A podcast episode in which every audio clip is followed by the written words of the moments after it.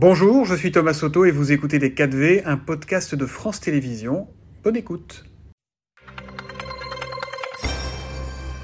Bonjour et bienvenue dans les 4V, Christian Estrosi. Bonjour. On parle beaucoup d'immigration sous un prisme négatif depuis quelques jours. Moi, je voudrais savoir pour commencer euh, si vous connaissez un monsieur qui s'appelle Herman Akabile. Est-ce que ça vous dit quelque chose? Absolument rien. Eh ben, c'est un Ivoirien. Il a 46 ans aujourd'hui. Il est vigile et le 13 novembre 2015, euh, il était à la sécurité, agent de sécurité au Bataclan.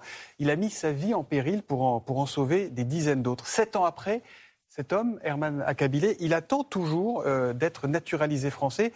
Vous êtes le maire d'une ville qui a été meurtrie à plusieurs reprises par le terrorisme.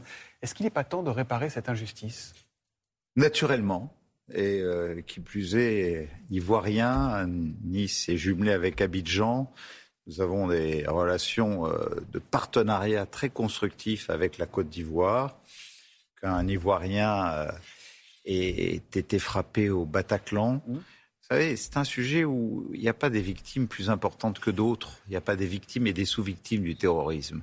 Que ce soit celle du Bataclan, celle du 14 juillet, celle de la basilique Notre-Dame mmh. deux ans plus tard euh, à Nice, euh, ailleurs en France et en Europe d'ailleurs et dans le monde. Euh, et naturellement, ce citoyen qui euh, se sent euh, sans doute très français, qui demande cette naturalisation. Vous euh, pourriez en dire un mot, Emmanuel Macron, parce qu'évidemment, il a du mal à se faire entendre. Bon, écoutez, je. Hein il, y a une voix, il, y a une voix, positive, c'est la mienne en tout cas, qui l'encouragera. Bon, vivement critiqué à l'Assemblée par une élue Rassemblement national sur le sort des, migrants qui étaient à bord de l'Ocean Viking, le ministre de l'Intérieur, Gérald Darmanin, lui a répondu Aurions-nous dû laisser mourir 57 enfants? Pourquoi on ne peut pas aborder les questions liées à l'immigration sereinement dans ce pays, à votre avis? Ça fait 30 ans. 30 ans, on a eu euh, les charters de, de Pasqua, ça n'a pas marché.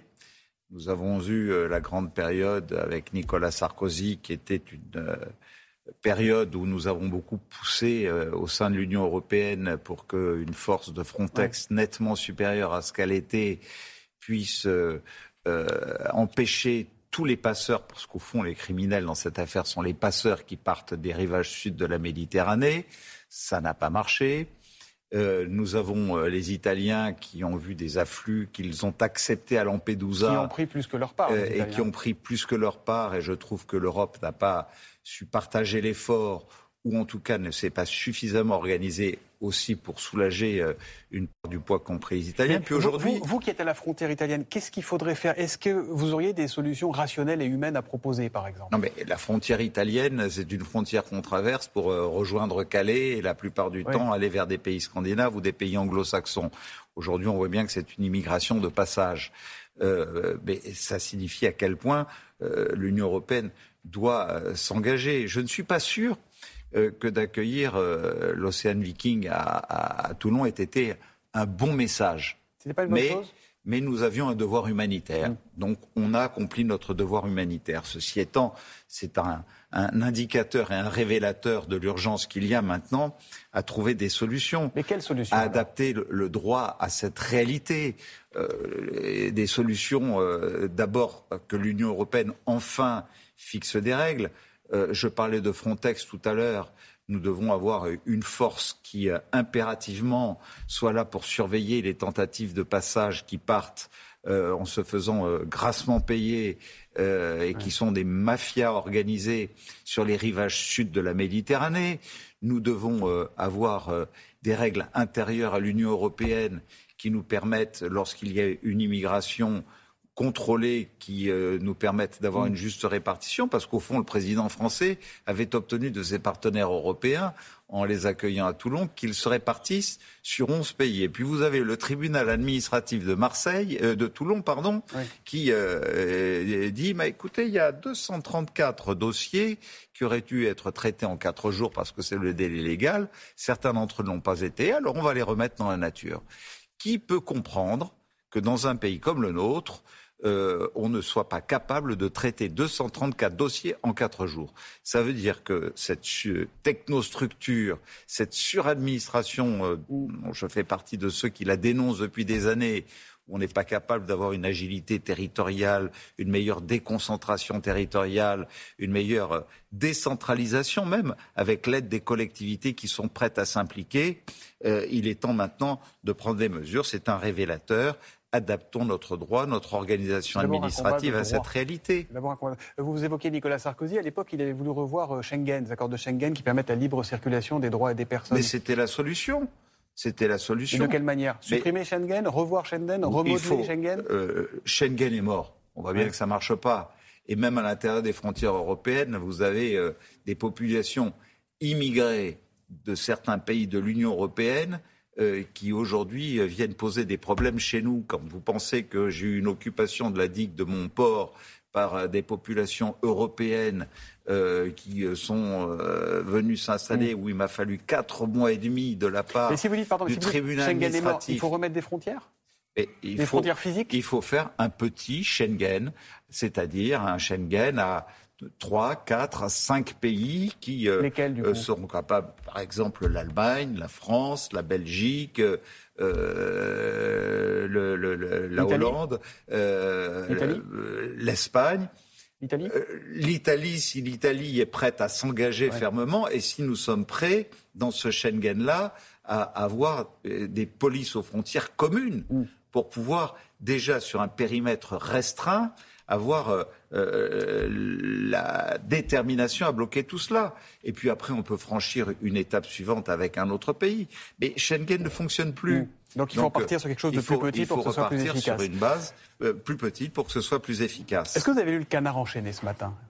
Je n'ai pas lu le canard enchaîné eh ben, ce matin, ce n'est pas ma première de lecture. Votre ami Eric Ciotti, euh, enfin, votre ex-ami Eric Ciotti, euh, qui a notamment été dans le passé votre directeur de cabinet à la mairie de Nice. Euh, il, est, lui est reproché d'avoir employé la mère de ses enfants dans des conditions douteuses. Le titre de l'article en dit long d'ailleurs. Ciotti a lui aussi sa Pénélope, allusion à l'affaire de l'emploi fictif de la femme de François Fillon. Alors le journal affirme qu'elle a cumulé plusieurs fonctions à partir de 2007, étant à la fois assistante parlementaire, mais aussi notamment votre directrice adjointe à la mairie de Nice et aussi membre du comité de pilotage de la, la communauté urbaine. Elle a aussi travaillé au conseil départemental et d'autres choses encore. Pour ce qui vous concerne, vous n'êtes pas mis en cause hein, là-dedans, mais pour ce qui vous concerne, l'emploi de Caroline Magne à la mairie est-il un emploi réel ou un emploi fictif? Euh, Je ne porterai aucun jugement sur un article. Eric Ciotti a été pour moi longtemps un collaborateur de qualité d'ailleurs. Je l'ai propulsé en politique. À propos, on, voit la, fusée qui décolle en direct, pardon, il y a deux actualités qui se. Et j'ai eu raison, euh, entre-temps, euh, il n'a plus partagé les valeurs que nous avons partagées euh, longtemps. De cette époque, je me rappelle d'un collaborateur qui était plutôt intègre, qui était plutôt rigoureux. Vous n'avez pas de raison et donc de je euh, euh, vous m'autoriserez à ne pas faire de commentaires sur ce que vous m'annoncez euh, et naturellement qui n'a pas été ma première lecture du matin. J'imagine. Regardez cette fusée, on peut peut-être la revoir, la fusée qui est en train de décoller. Vous avez été ministre de l'Industrie. Qu'est-ce que ça vous évoque J'ai souvent été à Kourou pour accompagner nos ingénieurs. Là, on est à Cap Canaveral. il est presque 2 heures du matin. Elle part s'approcher de la Lune. Eh bien, eh bien ça m'inspire tout simplement qu'il serait temps que la France revienne à une vraie politique industrielle avec des partenaires comme l'Allemagne. Euh, pour euh, que nous retrouvions la place qui a été le nôtre sous De Gaulle, sous Pompidou, sous Giscard, sous euh, Chirac, sous Nicolas Sarkozy, où nous étions dans le domaine de l'énergie, avec l'énergie nucléaire civile, où nous étions dans le domaine des, des, transports ferroviaires, où nous étions dans le domaine aérospatial, aéronautique, une grande puissance industrielle.